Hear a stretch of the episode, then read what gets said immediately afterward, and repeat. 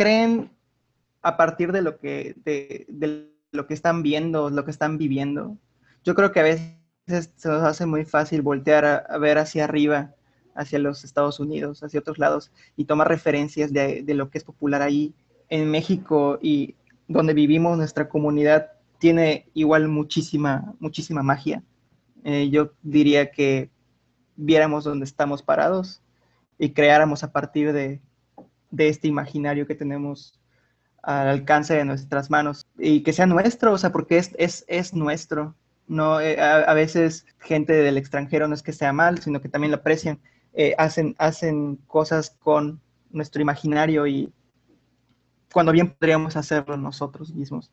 Entonces nada más es crear... Eh, Hola, yo soy Paulina Rosell y bienvenidos a este podcast, donde platicaremos semanalmente con gente increíble Personas que luchan día a día por sus sueños y no se rinden hasta alcanzarlos.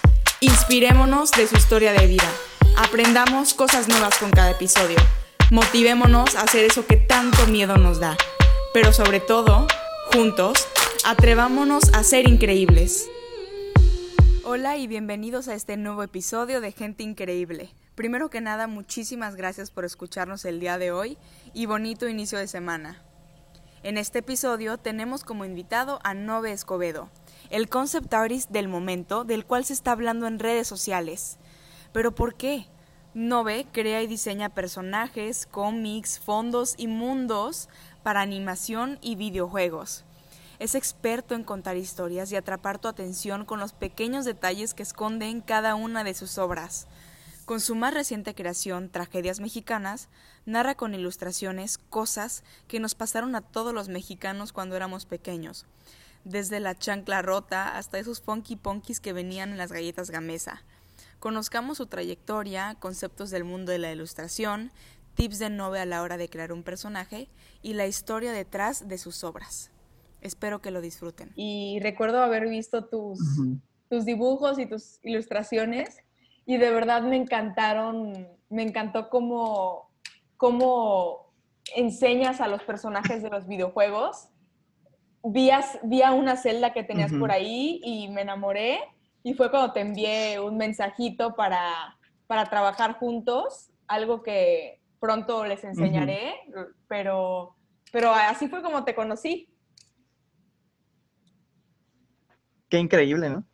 Que sí. pues siempre como que fue como que muy, muy este, pues que, o sea, qué bonito, ¿no? Yo, yo, yo, a mí se me hace eso muy, muy bello, como que la felicidad de encontrar a un ilustrador nuevo y decir, qué increíble, ¿no? Todo, todo como que se expande tu, tu la visión del mundo que tienes. Sí, la verdad me encantó tu estilo, como, no sé, como que los, los, pinceles que utilizas, todo se ve muy, muy bonito y, y recuerdo haberte enviado mensaje y por eso también, o sea, me gusta mucho, pues, esa manera de usar Instagram. Creo que puedes conectar con gente increíble, gente, gente muy talentosa, algo, algo que creo que he estado haciendo esta pandemia.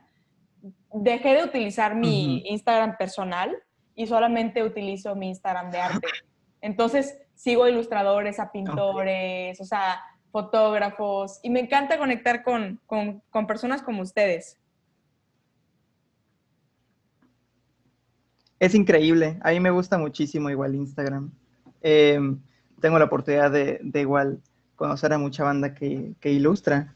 Y pues no sé, está esta facilidad de simplemente entrar a sus perfiles, dejarles ahí un comentario y si tú te sientes como que con mucho valor, les mandas mensaje igual y te responden. Así a mí siempre me ha gustado, a mí siempre me ha gustado responder los mensajes, aunque sean preguntas que me han dicho como que como, ¿qué broches usas? O em, ¿cuál va a ser el próximo?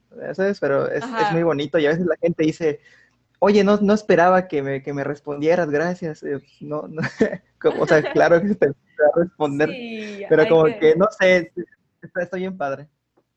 Oye, Nove, pues te quería, bueno, quería empezar esta entrevista preguntándote cómo fue que descubriste el mundo del arte digital. O sea, cómo, cómo fueron tus inicios, ¿Cómo empezaste?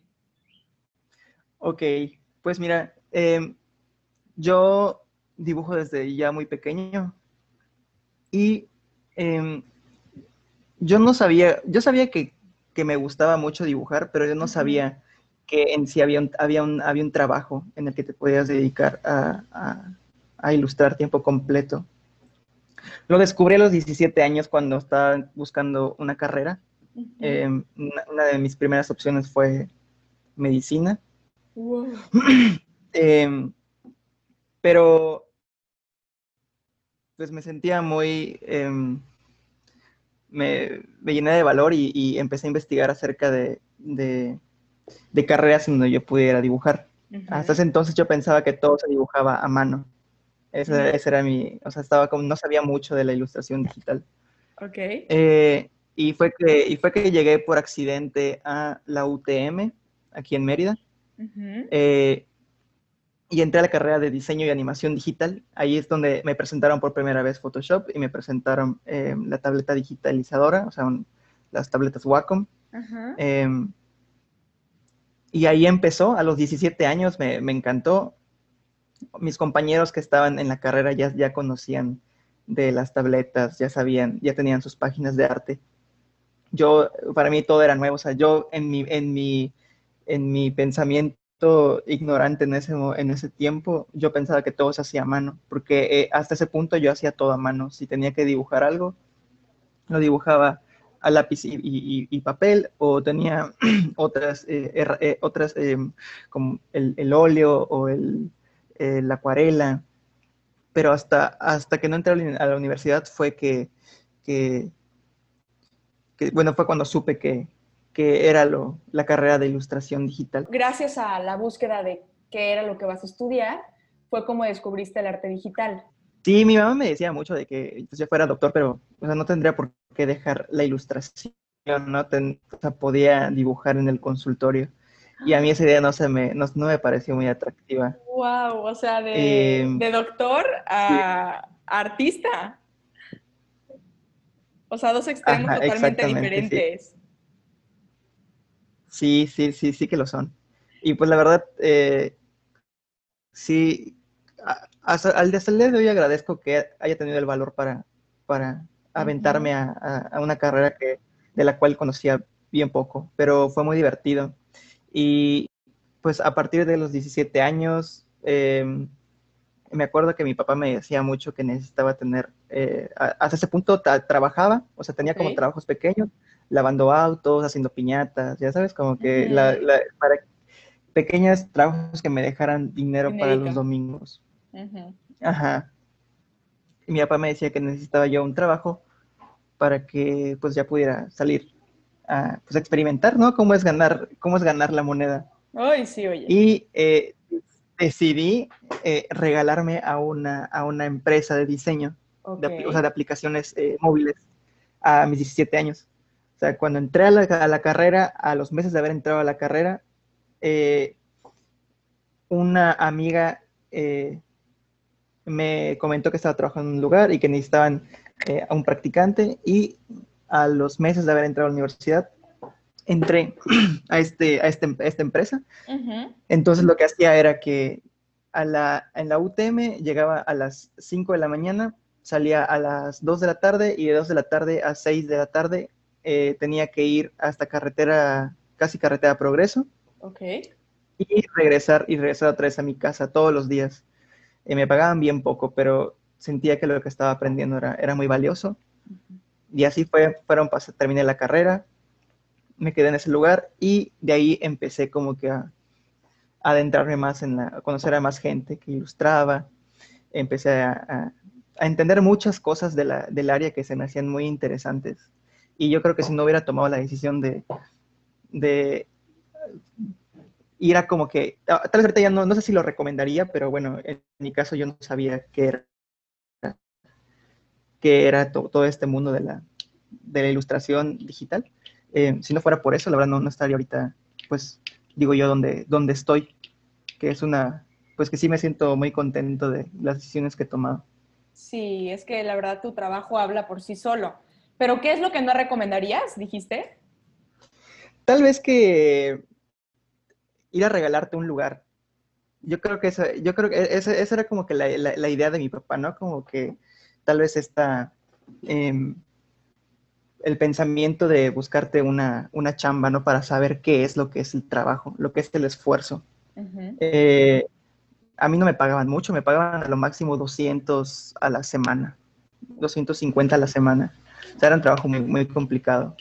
Em, pero sí, este, porque es que, es que es eso, o sea, no todos están dispuestos a, porque la verdad si pasas hambre, estás cansado, eh, los finales de la, de la, de la universidad, más eh, eh, proyectos que hay que entregar en trabajo, son responsabilidades que no, o sea que, no sé, es, es, es un poco complicado ahorita que volteo hacia atrás y analizo eso, no sé cómo es que pude, pude terminar todas las cosas, pero pues, lo logré. Pero es lo que te hizo a ti. Oye, ¿y cómo fue ese proceso para aprender a utilizar la tableta y Photoshop? ¿Fue solamente por la escuela o te metiste en un cursito, veías YouTube, fuiste más autodidacta? Siempre he sido autodidacta en todo. Em, en la carrera solo tuve un año de ilustración digital. Em, me acuerdo muy bien que nos ponían a hacer trabajos eh, como por ejemplo el sombreado, el típico sombreado de las de los, los círculos, los, los eh, las esferas, ¿no? las esferas y me salía pésimo, me salía así horrible y todos se reían, jaja, qué horrible está esto. Y, o sea, no me sentía mal, pero sí, la verdad sí estaban muy feos.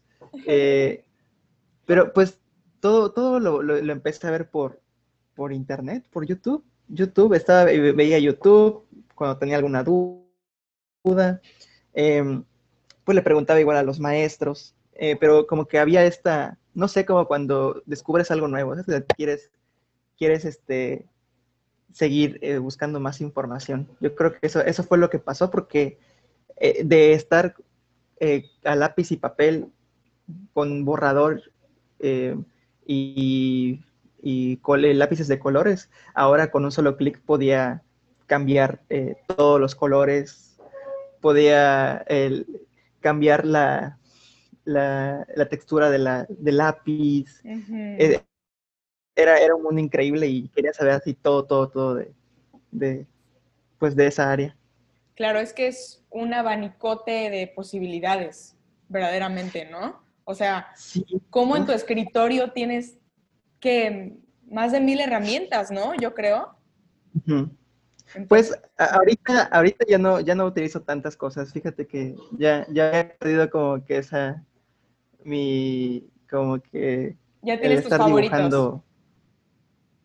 Ya te, o sea, ya utilizo más mi, mi, tableta, pero sí tengo, eh, lo que siempre uso es un, em, una libreta y una, una, pluma. Es lo único que tengo para, para trabajar.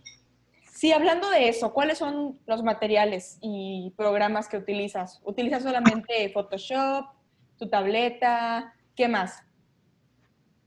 Pues ahorita para, para trabajar utilizo, sí, Photoshop. Eh, tengo una Cintiq, trabajo aquí en la, en la Cintiq. Em, ¿Qué otra cosa? A veces utilizo Pinterest para hacer mi mood board de, de ideas. Eh, tengo igual una libreta y unas plumas, lapiceros, que me ayudan a, a, sacar ideas cuando estoy fuera de casa, porque a veces así, así me pasa, de que estoy en algún lado, veo algo que se me hace interesante y saco mi libreta y, apunto, apunto casi todo, todo. Si sueño algo que se me hizo muy chistoso o me dio mucho miedo, lo primero en la mañana que hago es levantarme y apunto todo lo que me acuerdo para que, pues como esta es una especie de diario, no es, o sea, si hay, mucha, hay mucha banda que tiene su, libreta, eh, su sketchbook, y están, están preciosos. la, mía, la mía no es nada de eso, la mía es nada más un lugar donde deposito los, los, las ideas que vienen hacia en el momento. Sí, de hecho, creo que había leído por ahí que es un gran tip el hecho de tener una libreta al lado de tu cama, ¿no? Para, pues, escribir tus pensamientos y, pues, para que no se te olviden y te inspires. Sí, sí vale mucho la pena. Yo lo recomiendo. Es un gran tip, la verdad. Lo voy a, lo, quiero hacer. Y no ve, dices que te especializas en diseño de personajes, ¿correcto? Sí. ¿Cómo, ¿Cómo es ese mundo? O sea, ¿cuál es el proceso para desarrollar un personaje? O sea, ¿cuáles son las etapas por las que pasas? ¿Por qué diseño de personajes no ve? Quiero saber todo eso. ¿Por qué elegiste esa rama en especial? ¿Qué es lo que más bueno, te mueve? Sí, pues mira, yo creo que empezó desde que estaba en, el, estaba en, esos estudios de diseño. Ya viste que en, en, diseño siempre hay que hacer como eh, post de, por ejemplo, si hay que vender una hamburguesa, se, va, se toma la foto de la hamburguesa, la gente que está, que está comiendo. Ahí, está como que creación, se crea una narrativa, ¿no? De que de la hamburguesa, eh, conto con, los, con las personas que están comiendo la hamburguesa pero a mí se me hacía muy, o sea, me daba mucho coraje que los modelos que utilizaban siempre eran como que gente blanca, gente muy guapa. Sí. Eh, no sé, como que me, como que me, no, no había este, este como cambio de narrativa, siempre era el mismo. A mí nunca me gustó, me gustó mucho eso. Y empecé a crear mis propios personajes a partir de ahí. Eh, personajes que a mí me hubiera gustado eh, poner en espectaculares o... Em, ahí, fue donde empezó como que esta fascinación por los personajes. Y además yo siempre he, creado caricaturas. Eh, desde muy pequeño, las, las primeras caricaturas que, pues que siempre... O sea, la caricatura con la que empecé a dibujar fue Bob Esponja. O sea, Bob Esponja es... Ajá. Entonces, a partir de ahí, em, pues se me hizo una cosa bien interesante. Eh, me, tocó, tuve la oportunidad de ser eh, diseñador, eh, no diseñador, perdón, director creativo de una novela gráfica que se llama Aerolíneas Latinoamericanas, que todavía no ha salido, donde tuvimos que crear más de 50 personajes. Se me hacía muy chistoso, muy interesante tener que darle a cada uno de esos personajes cierto guiño que los hacía diferentes. Eh, y a partir de, y en ese proyecto por fin pude explorar lo que siempre quería, que era eh, diferentes tipos de cuerpo, diferentes tipos de color. Eh, esos pequeños guiños que siempre tengo en mis ilustraciones actuales, donde, por ejemplo, la niña del Atlas, pues está ahí, pero también es un funky punky, pero también está tomando una bolsa, una coca en bolsa. Empecé a explorar todos esos. y a partir de, de, esa creación de personajes, que la verdad sí era, era, era, como muy básico. Em, me fui explorando un poco más, fui preguntándole a mis compañeros ilustradores, fui eh, ahora sí tomando em, cursos, perdón, tomando cursos eh, en línea sobre, sobre ese tema. Ahorita ya tengo ya una, una metodología de, de, creación de personajes donde pues cuando se me encarga hacer un personaje tengo que preguntar cómo su psicología, cómo habla, em, empezar como que a tomar elementos interesantes de, su backstory eh, y con eso ir creando, ir creando un personaje, ir puliendo, eh, buscar referencias, eh, todo eso a mí me llama mucho la atención, el, el que un personaje pues su, historia, su, su, backstory y, todo lo que es, todo lo que cree pueda estar representado en su forma de vestir, en su forma de caminar o hasta en su pose. Eso fue lo que me llamó mucho la atención. Wow. ¿Y cómo es tu proceso creativo para, para hacer ese personaje, por ejemplo? Pues yo, yo, yo tengo un, un, este, tomé un curso que ya no, ya no recuerdo cómo se, cómo se llama o quién es la persona, pero había algo que se llama de Character, eh, Character Design Toolbox. Y consiste en, en como que em, divide al personaje en, en, dos cosas. Cómo, cómo se ve mi personaje, quién es mi personaje y cómo se ve mi personaje.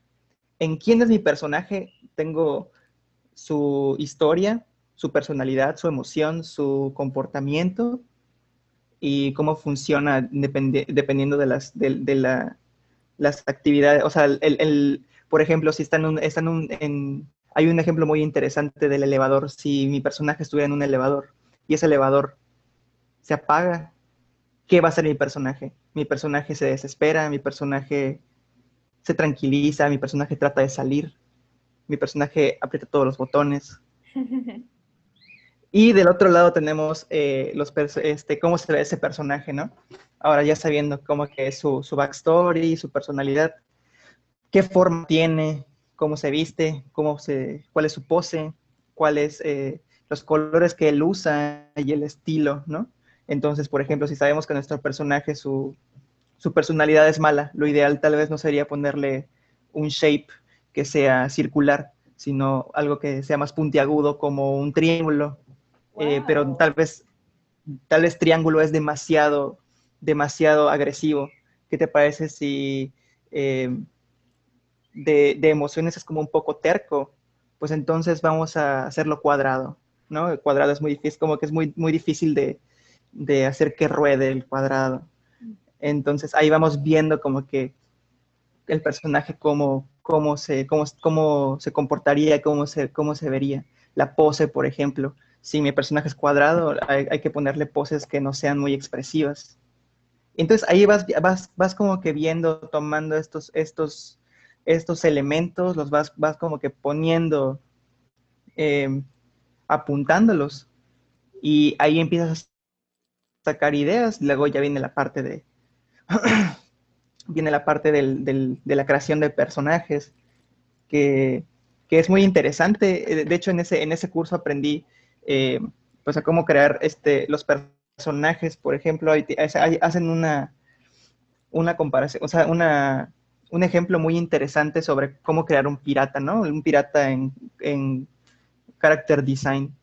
Eh, platicaban acerca de, de, pues, un pirata, la tal vez relación indirecta que tiene con un rockstar, ¿no? Entonces pones imágenes de, de los piratas, imágenes del rockstar, y vas tomando elementos, ¿no? Por ejemplo, los piratas y los rockstars son, tienen como que, son rebeldes y los dos tienen, tienen como que barba o los dos su vestimenta, ¿no? Entonces vas, vas tomando estos elementos que tal vez parecen distantes entre sí, pero que hacen un personaje interesante. Wow, o sea, no es nada más crear por crear ni dibujar por dibujar tienes que ver las formas que este personaje debe llevar para, para así poder hacer algo en la mente del espectador, ¿no? O sea, wow, yo, yo no sabía todo eso. Es, una, es, una, es un trabajo de investigación, o sea, es, eso es lo que tienes que hacer. Tienes que aprender un poco de, psicología. Digo, no soy, yo, yo no soy, yo no soy un experto en, en, esta área, ¿no? No soy un experto, tampoco me diría que soy un experto eh, en creación de personajes. O sea, lo que sé es esto y, es como yo trabajo. Eh, el hecho de, conocer a tu personaje a mí, a mí se me facilita mucho porque empiezo a entender muchas de las, de, las formas, empiezo a entender de los colores, si es una persona que está triste, los colores tienen que ser apagados, no tienen que ser, no tienen que hacer, y si está, va a estar al lado de otro personaje, tiene que ser todo lo contrario, ya sabes, entonces hay, que, hay que tener este entendimiento de, la psicología, de las formas, em, de, la, de, las poses, que a mí se me hace muy interesante. Y mientras más lo vas desmenuzando, más cosas van saliendo. Y por ejemplo, cuando te buscan las empresas para crear algún personaje, ellos te dan como, pues todas estas referencias y te dan como algún tipo de instrucción Sí, sí me dan algún, tipo de instrucción. Eh, generalmente eh, me ha tocado, me ha tocado la, facilidad de que, de que, la gente con la que trabajo tiene una idea muy clara de lo que quiere, ¿no? Y, yo y, si me, y si me contratan es porque saben que lo que yo hago en mi portafolio es algo que a ellos les, les, les, va a funcionar. Eh, pero generalmente es eh, esta plática acerca de cómo se va a ver, tienen algunas ideas, me mandan referencias, referencias es lo primero que mandan, referencias, em, y luego yo empiezo a, preguntarle eh, ciertas cosas del personaje, que si, cómo cree que habla, cómo se comporta, y em, empieza, empieza todo desde una investigación del personaje. ¿A qué te recuerda? me, pueden decir, por ejemplo, me gusta mucho Miles Morales cómo se viste, pero me gusta mucho cómo em, este pitufo eh, se, se, comporta, cómo habla, empiezan a hacer, empiezan a tomar. Y la verdad es que a veces, a veces uno, uno como cliente se siente raro, ¿no? Como que ay, pero es que habla así, pero, pero se ve así. Pero a mí me funciona mucho porque sí, sí me lo puedo, o sea, aunque, aunque suene extraño, sí, lo, sí me lo puedo imaginar. Y está pasando, me, está, me, me, están contando todo esto. Algo que eh, me pasa mucho es que empiezo a visualizar ese personaje. O sea, en mi mente empiezo a, a imaginarme cómo se va a ver, qué colores va a tener, y empiezo a armarlo en, el, en mi mente. Eh, y ya es, es eh, es como que muy importante esta, estas juntas previas.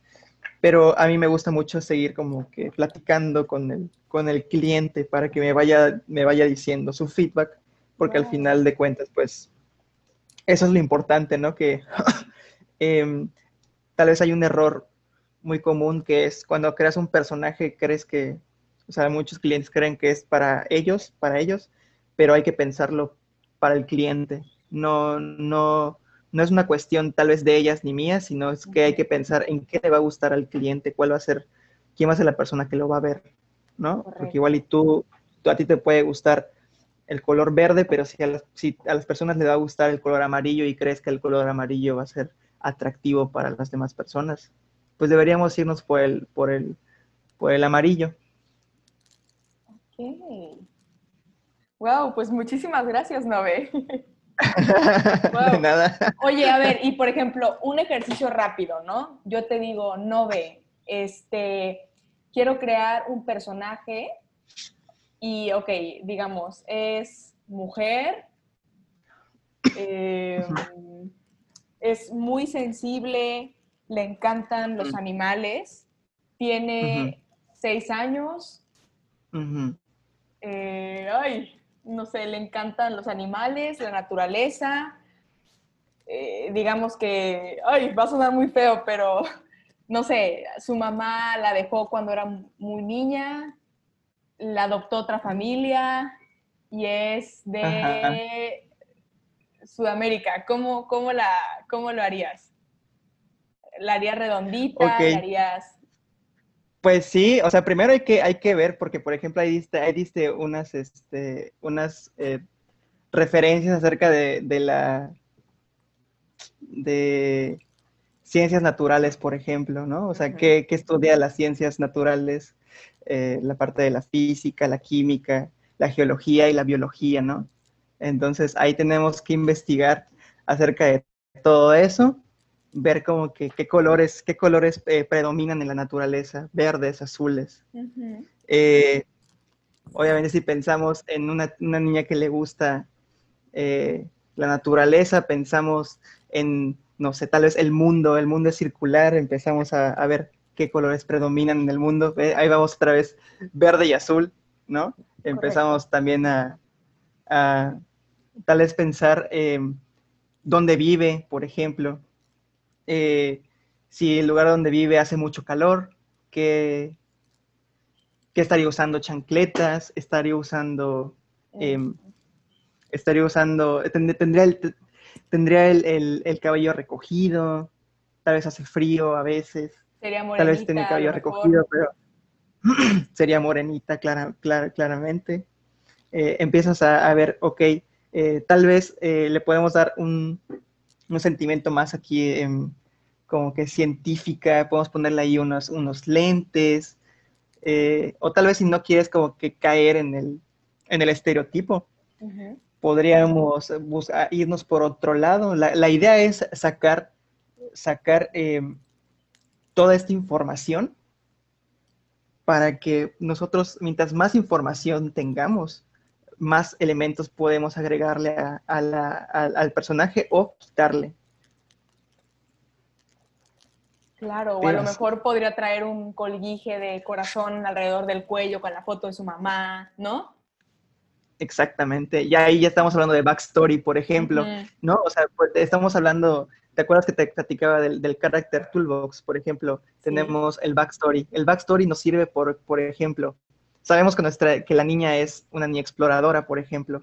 Podemos hacer que tenga, que tenga una, una, cierta marca, o sea, tal vez eh, tiene, tiene como que una cicatriz en la frente o una cicatriz en la mano, ¿no? De que, de que en, cuando estaba más pequeña tal vez eh, investigando o, interactuando con ciertos animales, em, se lastimó o, en la, o la mano siempre las tiene rasguñadas porque los gatos siempre la rasguñan. Entonces ahí vamos agarrando cosas del backstory, no nos estás explicando, pero lo, pero algunos lo pueden intuir y otros pueden simplemente gustarles y sin saber por qué, pero esa es la idea, o sea, no, el que no te estés preguntando y que solo te guste porque te gusta y está chido, es ahí, ahí estás haciendo un buen diseño de personaje. Sabes, cuando me dijiste de la cicatriz, directamente me recordé a Harry Potter, o sea, por la cicatriz en la frente, ¿no?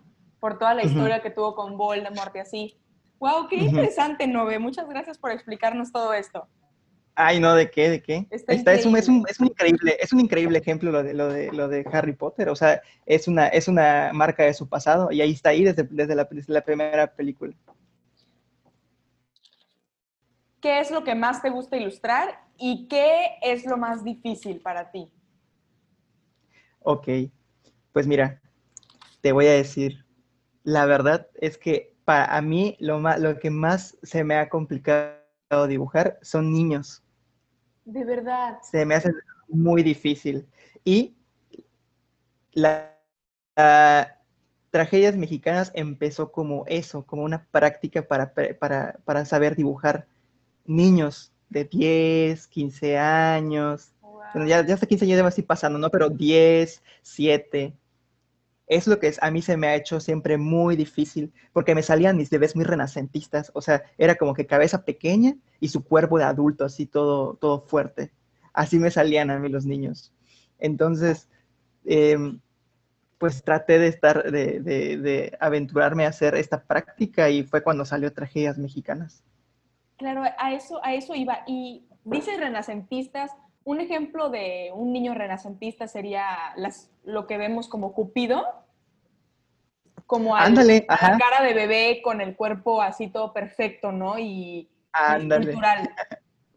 Exactamente, sí, es que es, este, así me salían, o sea, pero ahorita ya entiendo que los niños tienen una cabeza más grande a comparación de su cuerpo, pero antes yo hacía eh, el cuerpo y la, y, la, y la cabeza al, mismo tamaño. Entonces, em, pues siempre se me ha complicado y ahorita que se vuelve viral esta parte de tragedias mexicanas, pues me da, me da, es como que, como que me siento bien de haber, de, que nadie dijera como que, ay, no parece un niño, parece un, parece un adulto, ¿no? Yo creo que ahí, si alguien me, me mandara eso, sería como que, híjole, yo creo que ya falló esto. Wow. Y bueno, ahora yendo a tragedias mexicanas. Sí. Eh, ¿Cómo se te ocurrió hacer esa serie? O sea, ¿viste algo, te cruzaste con alguna tragedia o cómo llegaste a, no sé, cómo se te ocurrió hacer esto? Se me hizo increíble. Y cuéntanos un pues poquito para la gente que nos escucha qué es. Bueno, pues Tragedias Mexicanas es un mini proyecto que hice hace, creo que ya dos meses, creo, eh, donde ilustro varias vivencias de niños mexicanos, eh, que ha tenido, ha tenido mucha relevancia en, redes sociales. Eh, ¿Cómo empezó esta, este proyecto? Realmente empezó como todos los proyectos que tengo, que es por ocio. Yo había terminado mi primer cómic, o mi, me aventuré a hacer mi primer cómic eh, hace unos meses y terminando ese cómic yo estaba harto de estar haciendo eh, paneles todos los días, estaba aburrido, ya no quería saber nada. Entonces me senté en mi cama, agarré mi libreta, puse música y empecé a hacer trazos. Te digo, estaba tratando de practicar anatomía de los de, de, porque sentía que me salían muy muy mal.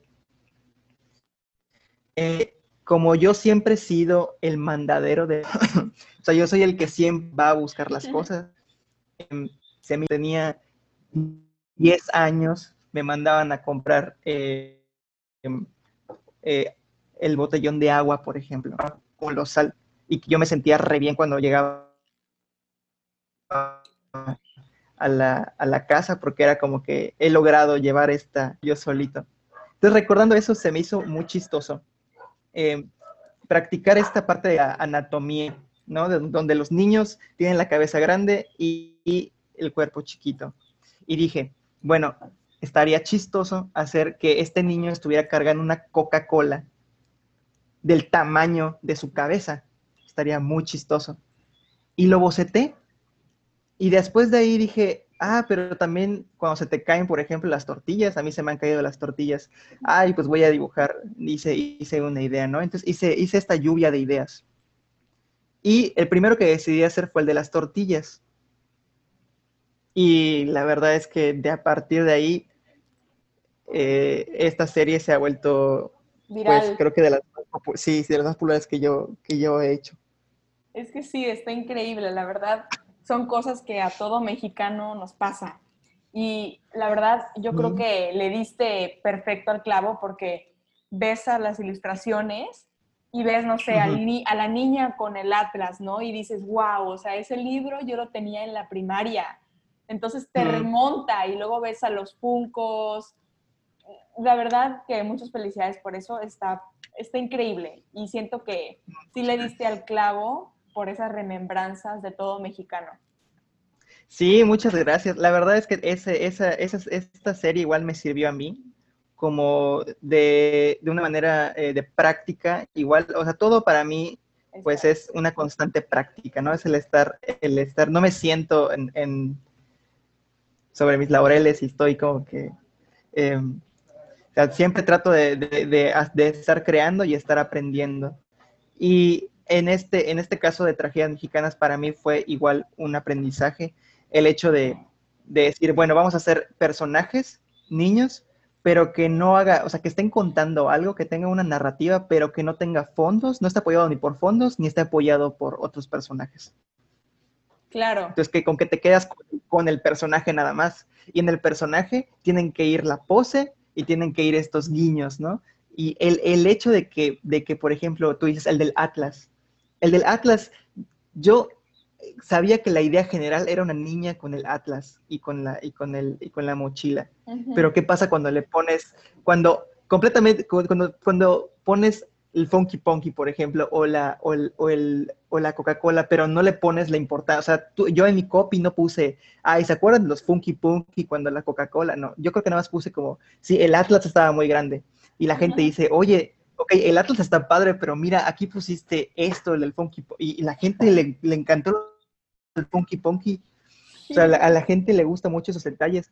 Y para mí, pues sí fue, sí, sí, a mí sí me gustó mucho eso, que la gente empezó a, a ver más de cerca, ¿no? No es una ilustración que nada más ves y ya. Y la pasas, sino que te quedas ahí un, te quedas ahí un rato y empiezas a decir, oye, mira, este detalle de acá, eso está interesante, y, lo, y ayuda al que no tenga fondo y que no tenga, y que no tenga otros personajes. Entonces, eso está, eso está muy interesante y es lo que me gusta mucho que la gente, claro. Eh, que la gente vea. Claro, es que sí, o sea, esos Funky Punky yo lo recuerdo, venían en las galletas Gamesa y de verdad me dio muchísima risa. Yo sí los coleccionaba y me dio muchísima risa el niño que quema su estatua de Pikachu, que sí es cierto, se decía que Pokémon era como diablo, ¿no? Creo algo así. Sí, qué locura, ¿verdad? Oye, pero este, esto estuvo, eh, eso estuvo muy chistoso porque, bueno, a mí, a mí en lo personal no me pasó. Me sí, lo que sí me hicieron fue que me quitaron mis tazos. Pero a, mí, a, una prima sí pasó que le quitaron su Pikachu, ¿no? Y, y, la, y, la, gente, ¿y sabes qué fue lo más chistoso? Que el día que lo posté, Ajá eh, Pikachu estaba en tendencia. Y muchos me estaban diciendo, Andrés, tú hiciste tendencia a Pikachu. Pero no, o sea, no, no me lo podía creer. Decían, no, no es cierto. Lo chequé más a detalle y ese día habían atrapado a una banda, creo que delictiva, que se llamaban los Pikachu. Y entre mi, y entre mi post entre mi post habían, habían, o sea, entre la tendencia de esta, de esta banda delictiva estaba mi arte. Y llegó todavía más gente. Entonces estaba bien, chistoso, bien chistoso. Fue una cosa bien chistosa y mucha gente me mandó mensajes diciéndome que, pues, que era una lástima que me había pasado eso, o que mucha gente me dijeron que, que, les había pasado algo así. Y, estoy, fue, y fue un momento de conexión con toda esta gente que, que sí fue muy bonito. Sí, y bueno, pues pueden encontrar a Nove como arroba Nove-Escobedo en Instagram y en Facebook como Nove Escobedo, para que vean esa serie tan padrísima que hizo. Y Nove, ya nada más faltan como cinco preguntitas más para terminar, pero ¿cuáles son tus proyectos a futuro? Pues actualmente tengo, estoy, estoy estudiando narrativa, siento que es algo que me gustaría eh, explorar más. Y realmente contar historias. yo soy mucho de, de, contar historias. Entonces, yo creo que lo, que me gustaría hacer es, sí, a la par, seguir haciendo ilustraciones, como por ejemplo de las tragedias mexicanas, pero llega, llega un punto también para mí que llega a ser un poco aburrido estar haciendo eh, el, el, mismo proyecto. Entonces, eventualmente voy a sacar otros cómics y voy a sacar otras ilustraciones que tengan que ver con los temas mexicanos. Ay, sí, y tus playeras, platícale a la gente. Ay, las playeras. Oye, qué tremendo trabajo es hacer, es hacer merch. de ¿eh? verdad. Sí, sí, sí. Ah, es, demasiado, demasiado. O sea, yo he tenido, he tenido problemas, eh, tuve problemas con eso. Digo, tú también me pediste los, los tuyos y pues ya eventualmente los voy a dar. pero, es que, pero es que te lo juro que fue una labor así tremenda. No, no sabía en lo que me estaba metiendo, pero, pero fue una experiencia muy chida. O sea, el, el hecho de que, la, de que la gente se esté, se esté llevando algo que es eh, tuyo es, es, es, una recompensa muy bonita. y, la verdad, sí. y la verdad es que tengo que decir que al proyecto, la verdad, no le gané nada. no, tal vez fue, fue también por planear mal. Tal vez fue porque fue la primera vez. Pero em, sí fue una cosa que, le, que, también le puse mucho, mucho cariño. Y yo creo que la, que la próxima vez que lo haga, lo voy a hacer eh, todavía eh, mejor planeado y con, y, con el apoyo de alguien más. Claro. Porque sí me di cuenta que no, no, no hay el tiempo para, para, crear. O sea, yo ya, ya me veía en un momento en el que pues yo quiero ya estar, estar eh, dibujando, o sea, mi, mi, mi lugar es eh, frente a la computadora ahí dibujando. Pero, pero, ay, es que la gente cuando, o sea, cuando le decía, no, pues que se va a tardar un poco más, porque obviamente siempre hay problemas en la parte de, de la producción que pues uno como ilustrador pues no puede, no puede controlar. Eh, la gente decía, no, no, te preocupes, está bien, me, me, tuvieron mucha paciencia y pues todavía sientes más, hay una responsabilidad, ¿no? De decir, bueno, pues, pues no hay que decepcionar, no hay que decepcionar a nadie, ahí tiene que, tiene que salir bien. Y la gente me dice lo mismo, o sea, no importa que se tarde, mientras salga bien y mientras esté bien, pues nosotros te apoyamos y es muy, es muy padre. Igual y me, y me lance a hacer más, pero por ahora quiero estar, quiero estar dibujando. Perfecto, Nove. Y bueno, pues pasamos a las preguntas rápidas antes de terminar. Eh, ¿Cuál es tu artista digital favorito? Ok. Hoy. Em, a ver, no tengo ni la más mínima idea. Es que tengo muchos ilustradores que me gustan, que me gustan, pero que son, que hacen cosas a mano. Me gusta muchísimo. Em, pero ilustrador digital favorito. Déjame ver. Bueno, no, necesariamente ilustrador, algún artista que tengas, este. ah, bueno, si, si es así, sí tengo. Em, está uno que se, un, un eh, creador de cómic que se llama Manuel Fior, eh, y hay otro que se llama Jorge González, que hacen eh, cómic, pero todo lo hacen, Manuel Fior lo hace con, con acuarela y, Jorge González hace todo así con, con, con con lápiz y con tintas y se me hace un trabajo muy bello, muy expresivo. Eh, ellos serían como que mis, mis favoritos. de siempre, y si, ves su, y, si ves, su arte y ves el mío, no hay nada de, o sea, no están iguales, pero me gustan muchísimo y me inspiran verlo todos los días. ¿Cuál es tu personaje favorito y por qué?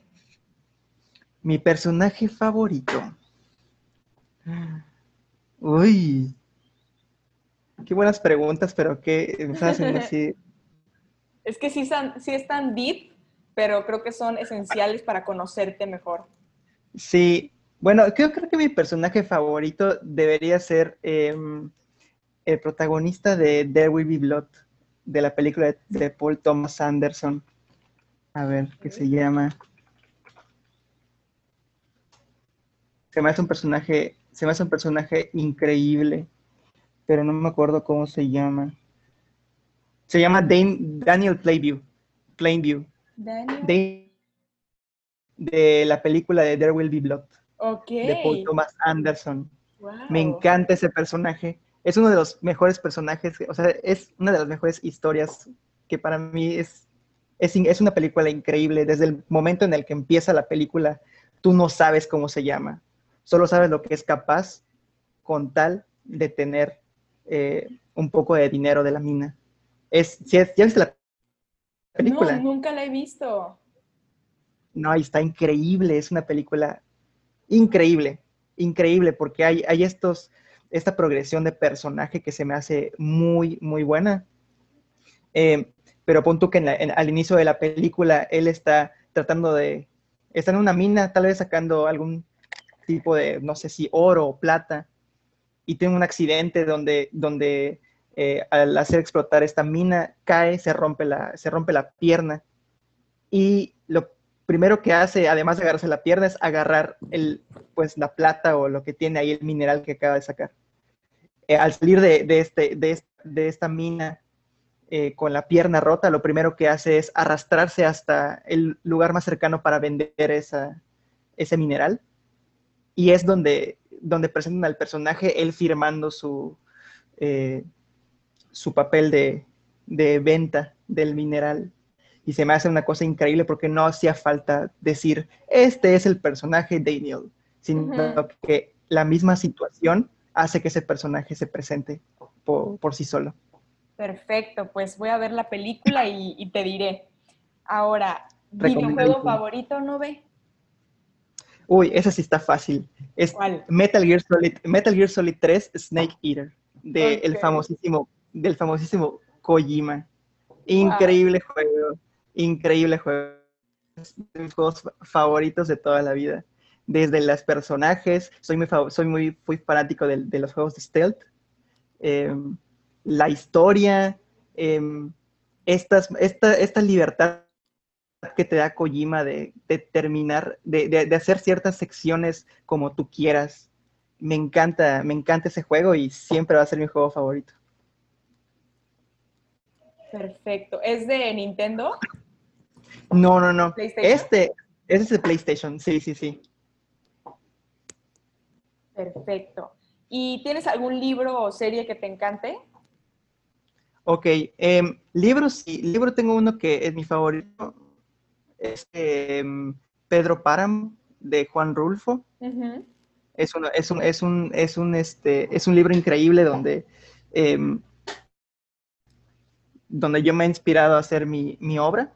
Y actualmente estoy leyendo otro que me gusta mucho, que se llama Temporada de Huracanes de Fernanda Melchor, que igual está muy interesante. De series, sí tengo una. Eh, me, encanta mucho ver Arrested Development. Está en Netflix. Es una, es una serie, es una comedia, que igual tiene como que, em, no sé, siento que su guion y, todos los chistes que hacen son, es, está hecho por, o sea, son personas geniales, son personas muy, muy inteligentes. Wow, pues perfecto, Nove. Muchas gracias por las recomendaciones. Totalmente las voy a ver. Y para terminar, ¿tienes algún consejo a los jóvenes que quieran iniciar con el arte digital? ¿O tienes algún mensaje para aquellas personas que nos escuchen?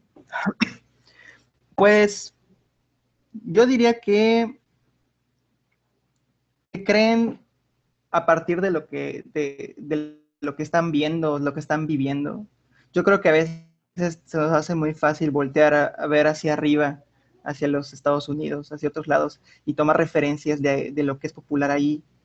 Em, yo, creo que, yo creo que en México y donde vivimos, nuestra comunidad tiene igual muchísima, muchísima magia.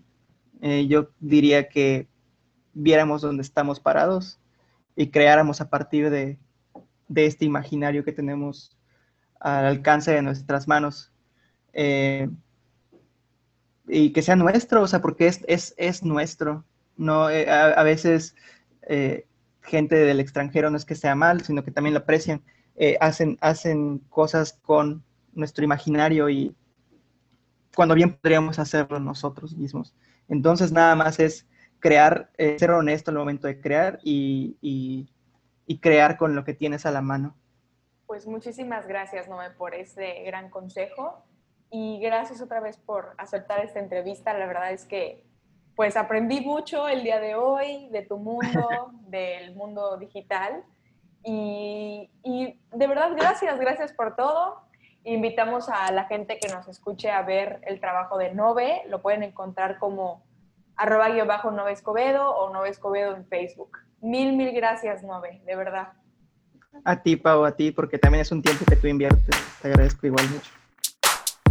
Muchísimas gracias por quedarte hasta el final del episodio. Espero que te haya encantado conocer la historia de esta gran persona.